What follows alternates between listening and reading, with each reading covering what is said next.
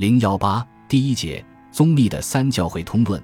佛教自东汉永平年间正式传入中国以后，如何与中国固有的儒、道二教相结合，一直是中国文化思想界长期所思考和探索的不可不解决的重要问题。作为异国传来的宗教，佛教要在中国的文化土壤中生根开花，无疑是需要较长的时间的积淀。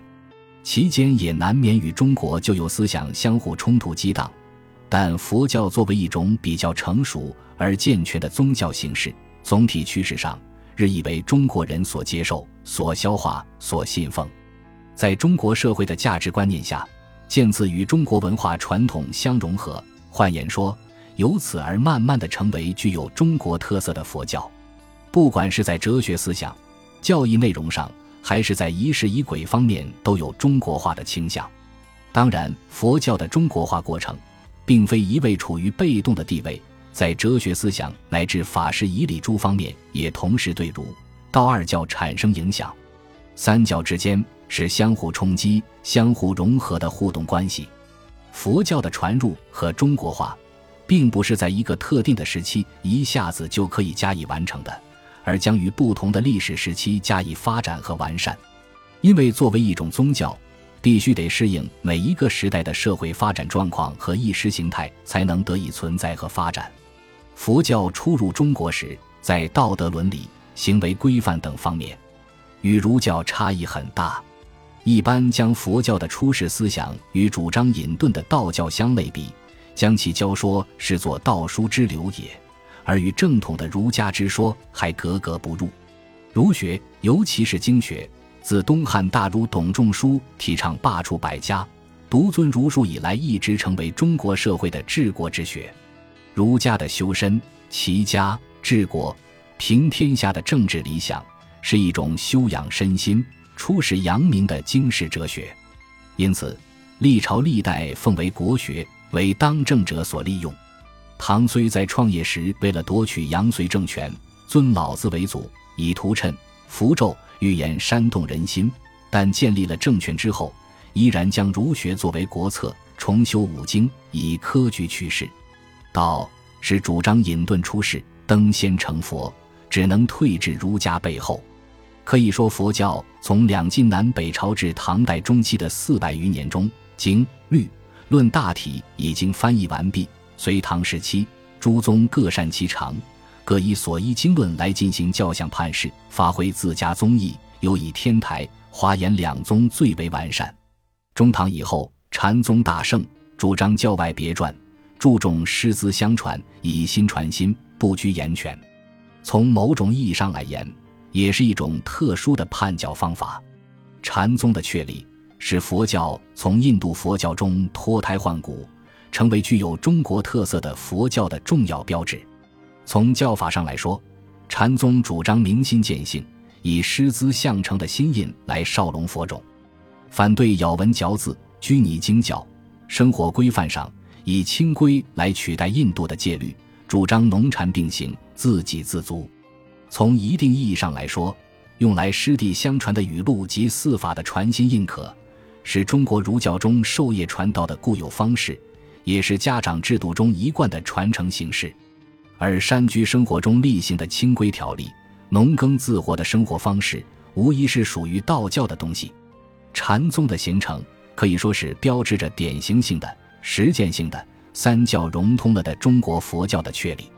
当然，在哲学思想方面的进程中，自佛教传入中土之后，三教融合便开始酝酿展开。如南北朝时期以老庄之学诠释佛经的格义佛教，《洪明集》中所载的东汉末年牟荣的《理惑论》的佛教批判，南北朝时期的神灭神不灭之争论，以及为了适合中国思想的需要的以伪经作品的出现，隋唐时代的三教辩论，道宣的《广弘明集》，神清的《北山录》，韩愈的《论迎佛古表》等等。都从不同侧面反映出三教之间通过激荡冲突、迂回曲折后，最终趋向融合汇通的思想轨迹。而宗密的三教关系论，尤其是《元人论》一书，可以说是中国哲学思想史上最有高度的、最有代表性的作品。宗密的《元人论》一卷由赤数之第一、赤偏简第二、直显真元第三、汇通本末第四组成。他在赤数之第一中对儒、道二教进行了批判，但是与以前的批判方法有所不同是，宗密是将儒、道之说纳入佛教的画法之中来进行论究的。依照宗密的话来说，叫做堪会或全简全收，即以佛为本，以儒、道为末。主张释迦、老丹、孔子皆为至圣，只是由于教化的因缘时节及教法方便上有所不同的缘故，所以才有了深浅本末之不同，本质上是一致的。因此，批判是为了除其病，并非是除其法，亦以华严一乘佛教来回通儒到极大小乘佛教，这是宗密的真正目的所在。宗密以前关于佛道如三教关系论多有论集。如三论宗的嘉祥大师集藏，禅宗的菏泽神会，天台的京西湛然，华严的净法寺会院，宗密的华严之师清凉城关等，均有各自的见解。宗密以前的佛学家们大多将儒道二教与佛教划清界限而论，其师承观便是如此。但宗密却将孔老编入佛家的队伍，只是将支排在佛家之末席。这是三教关系的一大转变，究其原因，当有两点：一，比起成观来，宗密受儒学的浸染要深厚得多；二，宗密得法于菏泽禅宗，是先入禅然后学教。禅宗是典型的中国化了的佛教，加上菏泽神会本身就有三教一致的倾向，因此和成观相比，宗密更容易接近儒道。从这个意义上来说。成观的佛学还是保持着印度原有的独立性，将儒道视为外道，不容恣意混合，扰乱视听。这是两者明显的不同之处。而主张三教一致，乃是宗密哲学的一大特色。宗密在《元人论》序文中说道：“然今习儒道者，知之尽则乃祖乃父传体相续受的此身；远则混沌一气剖为阴阳之二。”二生天地人三，三生万物，万物与人皆气为本。习佛法者但云：尽则前生造业，随业受报，得此人身；远则业又从或辗转，乃至阿赖耶识为身根本，皆为以穷而实为也。然恐老世家皆是至圣，随时应物，设教殊途，内外相资，共立群术，策秦万行。明因果始终，推究万法，张生其本末，虽皆圣意而有权有实。二教为权，佛间权实。测万行，惩恶劝善，同归于治，则三教皆可遵行。宗密将释迦、孔子、老子一视同仁，皆列为至圣之位，只是各自设教方便不同而已。宗密以前的判教，都只局限在佛教内部。以分判出全教和实教，而宗密则大胆地将儒道列入全教，再在佛教内部分判全实之教，这是宗密所独创的诠释和教判。这意味着宗密是将三教的立足点一起安放在以人为本的起跑线上来论。元人即是指人之本源的问题。虽然三教理说相异，本末有差，但从惩恶劝善的角度来看，三教一致无二。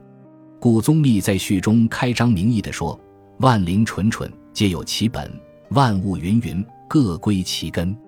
未有无根本而有之末者也。况三才中之最灵而无本源乎？且知人者智，自知者明。今我秉得人身而不自知所从来，何能知他始所去乎？何能知天下古今之人事乎？”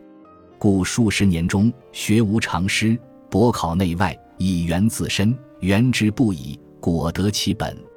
宗密早虽识儒，对人的本源问题早有思考，因为在儒道中找不到最好、最究竟的答案，于是弃儒学佛，从师出家。尽管如此，宗密并没有与儒道之学绝缘，他毕竟是一个头脑冷静、善于思考的学者，虽然居于佛教之巅峰。